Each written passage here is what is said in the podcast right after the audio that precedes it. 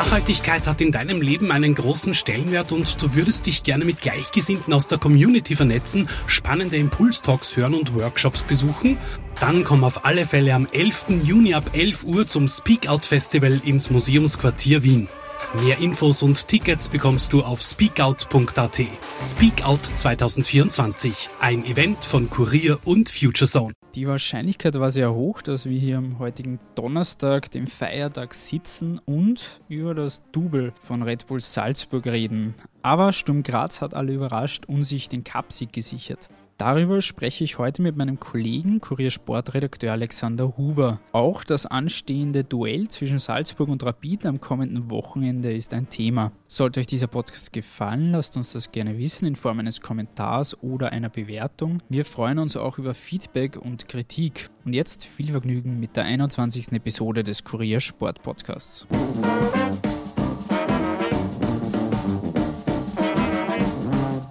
Lieber Alex, ich begrüße dich in einem neuen Podcast. Vielen Dank fürs Dabeisein. Am gestrigen Mittwochabend ist das Cup-Finale über die Bühne gegangen und alles hat mit einem Salzburger Titel gerechnet und mit dem Salzburger Double, aber es ist ganz anders gekommen. Sturm hat in der Verlängerung in der 112. Minute das 1 zu 0 erzielt und sich den Cupsieg geholt. Die Salzburger waren da schon längere Zeit in Unterzahl.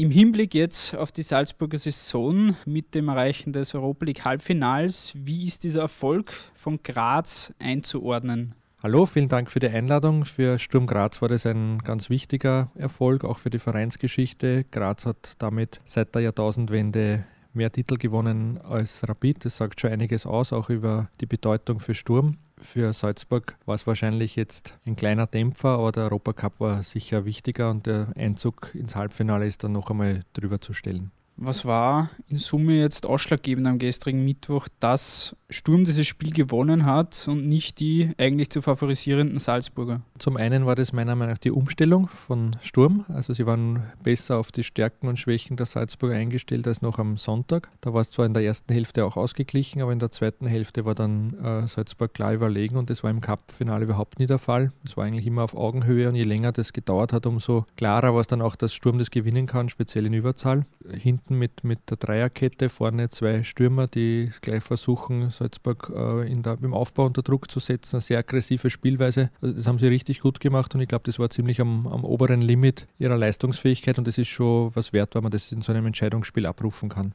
Ich habe letzte Folge schon ausführlich mit dem Kollegen Stefan Blumenschein über die Salzburger Saison und den Erfolg im Europa League Halbfinale geredet, beziehungsweise dem, dem Erreichen des Europa League Halbfinals. Trotz allem ist mittlerweile, wenn man die letzten vier Jahre hernimmt, das Double schon so eine Art Mindestziel der Salzburger geworden. Der Titel ist jetzt der fünfte in Folge, was auch ein Rekord war. Inwieweit ist jetzt trotzdem dieses verlorene Cup-Finale ein gewisser Dämpfer über, über dieser Saison, die ja doch eine sehr erfolgreiche war? Ja, da sieht man auch ein bisschen, wie schnelllebig der Fußball ist, weil eigentlich war ja im August die große Depression, dass schon wieder nicht die Champions League erreicht worden ist. Das hat man dann mehr als ausgebügelt mit der großartigen Europa League-Saison. Meistertitel ist natürlich äh, das Wichtigste, das haben sie auch wieder mal souverän geschafft. Und der Cup ist, glaube ich, von diesen drei Säulen dann vielleicht noch die am wenigsten wichtige. Wenn man aber den Ehrgeiz der Salzburger kennt und, und auch, dass der Trainer Rose ja eigentlich wirklich fast alles gewinnt, was er angreift, wird es natürlich ein, ein, ein bisschen ein Ärgernis sein. Aber die anderen Sachen, also Europacup und Titel in der Meisterschaft, sind, glaube ich, schon wichtiger und das haben sie wirklich auch äh, großartig gemacht. Kommen wir zum Cupsieger selbst. Der Sieg war jetzt der erste Titelgewinn seit 2011, seit der Meisterschaft. Ein Jahr davor haben sie schon den Cup auch zuletzt gewonnen gehabt. Trainer damals war noch Franco Foda, der jetzt auch die erste Saisonhälfte auf der Bank gesessen ist. Im Winter ist dann Heiko Vogel gekommen. Für ihn natürlich auch keine leichte Aufgabe, da die Mannschaft in der Hälfte der Saison zu übernehmen. Es hat da am Anfang auch ein wenig ergebnistechnisch gekriselt, bis sie dann in die Spur wieder gekommen sind. Jetzt deutet alles auf die Vizemeisterschaft hin. Wie beurteilst du die Leistungen von Sturm Graz in dieser Saison und die Leistungen, die Heiko Vogel auch mit der Mannschaft abgerufen hat? Also Sturm hat einen großartigen Saisonstart. Das hat ihnen dann auch über die eine oder andere schwächere Phase drüber geholfen, weil man halt dann eben nicht zurückgefallen ist, sondern immer vorne dran war. Der Wechsel zum Heiko Vogel war eigentlich wie erwartet nicht so einfach. Du hast das erwähnt, es ist nicht so super, wenn man jemanden nachfolgt, der als erster übergibt. Es hört sich zwar perfekt an, aber man kann fast nur verlieren. Und es hat ein bisschen gedauert, bis das Gefüge wieder gestimmt hat. Heiko Vogel hat doch ein bisschen was umgestellt. Insgesamt hat er auf der Habenseite, dass Sturm erfolgreich spielt, dass sie einen schönen Fußball spielen, dass sie mit großer Leidenschaft spielen. Was noch nicht geklappt hat, ist diesen hohen Punkteschnitt zu halten. Wenn man schaut in der, in der äh, Meisterschaft, ist er gerade einmal ausgeglichen mit, mit Siegen und Niederlagen. Das heißt, das ist, da ist viel Luft nach oben für die nächste Saison. Wenn man aber den, sozusagen diesen Übergang bedenkt und dann diese Schnittpartien gegen Rapid zweimal, einmal im Cup, einmal in der Meisterschaft und gestern das Cup-Finale, dann ist er natürlich insgesamt erfolgreich, muss man klar sagen. Gibt es da für dich einen oder mehrere Spieler, die herausstechen? Sei es jetzt ein Deniala, der mit 16 Treffern immerhin zweitbester Torschütze ist, Intermunas Dapur oder auch ein Peter Schull? Ich würde sagen, dass dieser Saison äh, einige Sturmspieler wirklich beweisen, dass sie sehr viel drauf haben. Also ich bin eigentlich seit, seit über einem Jahr schon begeistert von Dario Marisic, wie der spielt. Der war zu Saisonbeginn noch 17 und äh, der absolute Chef hinten von Anfang an. Äh, Im Frühjahr hat sich seine Rolle ein bisschen gewandelt, weil jetzt der Lukas Spendelhofer mehr spielt, aber ist trotzdem sehr wichtig. Der Peter Schul äh, war, kann mich noch gut erinnern, wie der mal beim Rapid, beim Profitraining mitmachen hat dürfen und der Zoki Barisic damals erklärt hat, dass er das macht, weil er so großes Potenzial Potenzial in ihm sieht. Und der Peter hat mir dann später mal erzählt, dass er eigentlich das damals nicht kapiert hat, welche Chance das ist und dass er unbedingt weg wollte, weil er halt geschaut hat, dass er schneller wo spielt. Und es hat halt ein paar Jahre gedauert. Jetzt ist er auf diesem Niveau, das damals schon einige gesehen haben. Ganz toller Spieler und wenn ich noch hervorheben möchte, nicht nur wegen einem Cup-Finale, aber da hat man es auch wieder gesehen, der Stefan Hirländer und der Marvin Botzmann wurden vom äh, Günter Kreisel als die größten Joker bezeichnet, weil sie fast alles spielen können und eigentlich immer ihre Leistung bringen. Und gestern hat man dann auch gesehen, dass eigentlich zwei äh, nominelle Außenverteidiger, die waren ja gestern im System. Nach einem Pass vom, vom Fabian Koch, der eigentlich Innenverteidiger gespielt hat, dann das entscheidende Tor in der 110. Minute herausspielen und es wirklich auch sehr gut herausgespielt war, dann zeigt es schon sehr viel Qualität. Darum ist es auch nicht verwunderlich, auch wenn die vielleicht auf den ersten Blick jetzt nicht so spektakulär wirken, warum gerade solche Spieler wie, wie Hirländer und Botzmann auch äh, sehr umworben waren und halt, ja, der eine wird wechseln, der andere ist geblieben. Das ähm, muss man vielleicht ein bisschen öfters hinschauen bei den beiden, aber die sind äußerst wertvoll und stechen vielleicht durch ihre besonderen besonderen Fähigkeiten in dem Team noch hervor. Trotzdem Cupsieg jetzt von Sturm gilt es noch die Saison fertig zu spielen und auch die angepeilte Vizemeisterschaft noch unter Dach und Fach zu bringen. Es sind jetzt noch drei Runden zu spielen und Sturm hat fünf Punkte Vorsprung auf Rapid. Und die Wiener treffen jetzt am Wochenende ausgerechnet auf Salzburg, die nach dem verlorenen Cup-Finale sicher auf eine Revanche aus sind. Du hast im Vorfeld dieses Spiels auch mit Torhüter Richard Strebinger gesprochen. Mit welchen Erwartungen er in dieses Spiel geht, hören wir uns ganz kurz an. Ja, ich denke, Salzburg ist egal, ähm, wer am Platz steht und was die Fuhr, ob die Fuhr verloren hat, gewonnen haben, eine sehr gute Mannschaft. Man sieht ja, sie haben in der, sie sind in der Europa League ausgeschieden, mhm. haben sogar noch einen Tag weniger Regeneration gehabt, mhm. haben viele Spieler ähm, am Platz gehabt, die ja qualitativ genauso hochwertig sind, wie die, die in der Europa League gespielt haben, aber die nicht immer von Anfang an mhm. gespielt haben und haben auch Sturm 4 besiegt ja. ähm, und waren einfach die bessere Mannschaft. Und deswegen darf man Salzburg nie unterschätzen. Und, aber trotzdem haben wir ein Heimspiel. Ähm, wir wissen, dass wir die drei Punkte ähm, gut brauchen können. Also deswegen gehe ich mit einem guten Gefühl in, die, in, in das Spiel ein und bin überzeugt, dass wir was holen werden. Strebinger ist, ist durchaus optimistisch, was dieses Spiel angeht. Rapid spielt zu Hause. Wie schätzt du die Chancen der Wiener am Sonntag ein? Es ist jetzt gerade eine sehr lange Serie zu Ende gegangen, diese von Salzburg ohne Cup-Niederlage.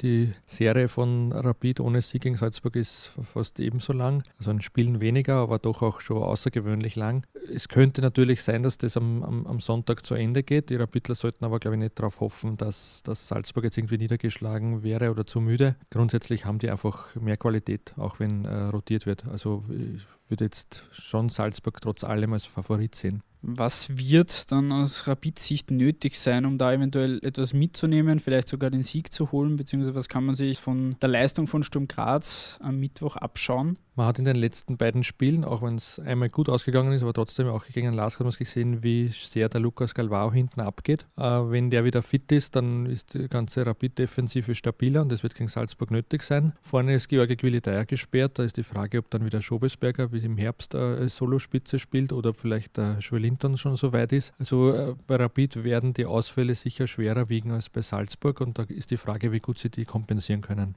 Richard Strebinger hat sich im Interview mit dir auch zu den Ansprüchen geäußert, die Rapid haben sollte und haben muss, seiner Ansicht nach. Auch da hören wir ganz kurz rein. Das muss unser Ziel sein, dass wir, natürlich ist Salzburg schon, kann man sagen, fast eine Übermacht mhm. in der Liga. Ähm, die haben andere Voraussetzungen, aber dass dass es einfach klar sein muss, dass wir die ersten Herausforderer von Salzburg sein müssen. Und dafür müssen wir einfach noch ein paar Prozentpunkte zulegen. Ähm, und da bin ich aber überzeugt, dass es das Trainerteam schaffen wird, das aus unserer Mannschaft rauszuholen. Mhm. Es wird ja auch zwei Veränderungen noch in der Mannschaft geben und ich denke, dass, die dann, dass wir dann eine Mannschaft zusammenhauen werden, wo das möglich ist. Strebinger spricht auch das Trainerteam rund um Goran Djuricin an. Er ist der Überzeugung, mit diesem Trainerteam, dass da noch einiges möglich ist. Zuletzt hat jetzt auch Goran Jurincin seinen Vertrag verlängert um ein Jahr mit Option auf ein weiteres. War das eine richtige Entscheidung? Wenn man denen glaubt, die sich am meisten mit ihm beschäftigen, dann sicher, weil sowohl der Freddy Pickel als auch die allermeisten Spieler ganz klar in diese Richtung argumentiert haben. Natürlich gibt es in jedem Verein immer Stimmen gegen einen Trainer. Manche sind angefressen, weil sie nicht spielen, manche wünschen sich was anderes, manche begritteln seine sicher ausbaufähigen Medienauftritte. Aber grundsätzlich wäre es ein sehr großes Risiko gewesen, einen Trainer, der gern und gut mit der Mannschaft zusammenarbeitet, wieder auszutauschen. Man hat in der Vergangenheit gesehen, dass es nicht automatisch nachher besser wird. Er ist ja in seiner bisherigen Amtszeit auch sehr oft in der Kritik gestanden, teilweise auch wegen Verhalten auf und abseits des Platzes. Hat er sich da auch gemausert jetzt in den letzten Monaten? Er arbeitet jetzt so bald ein knappes Jahr mit einem äh, Mediencoach zusammen, den er selbst bezahlt, weil er um seine Schwächen weiß und ich glaube, man merkt es auch. Grundsätzlich versucht er nicht ganz so der, der glatte Typ zu sein, der nur Phrasen von sich gibt. Das wäre dann auch wieder zu viel, aber er hat lustigerweise am Anfang fast gern zu viel erzählt und zu viel preisgegeben und speziell mir ist aufgefallen, wenn er emotional wurde, wenn die Emotionen und die Aufregung dazu kam, dann hat er oft Sachen gesagt, wo man schon erahnen sagen kann, was er meint, weil man ihn kennt, aber die halt öffentlich einfach nicht passen. Und dann hat es natürlich diesen eigentlich wirklich schlimmen Aussetzer in der Südstadt damals gegeben. Das hat ihm sehr viel gekostet, auch imagemäßig, weil das eben bei Rapid auch natürlich ganz genau beobachtet wird. An dem kämpft er immer noch, aber man sieht, dass er zumindest alles versucht, äh, da besser zu werden. Und man wird dann wahrscheinlich auch kommen der Saison sehen, wie viel Potenzial da bei ihm noch da ist. Ob, ob er sozusagen äh, nur ein Trainer wird, wo man sagt, ja, er bemüht sich, oder ob er wirklich dann auch so wie es äh, viele im Verein sehen, dann durchaus auch so ähm, gefestigt und so ein Ansehen erlangen kann, wie es der Zoki Barisic hatte.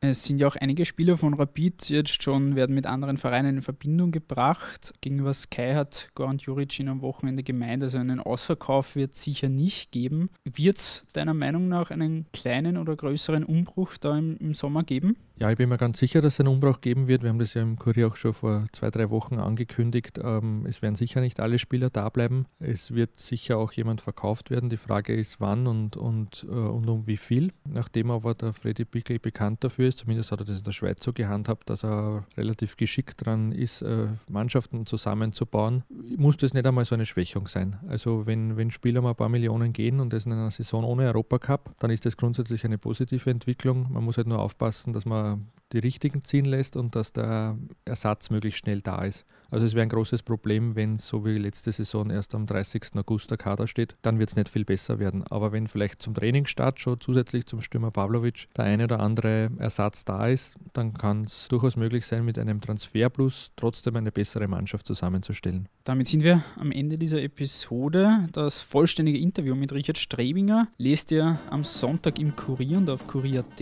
Lieber Alex, vielen Dank fürs Dabeisein. Ich bedanke mich auch bei allen fürs Zuhören und würde mich freuen, wenn ihr bei der nächsten nächsten Episode wieder mit dabei seid. Bis bald.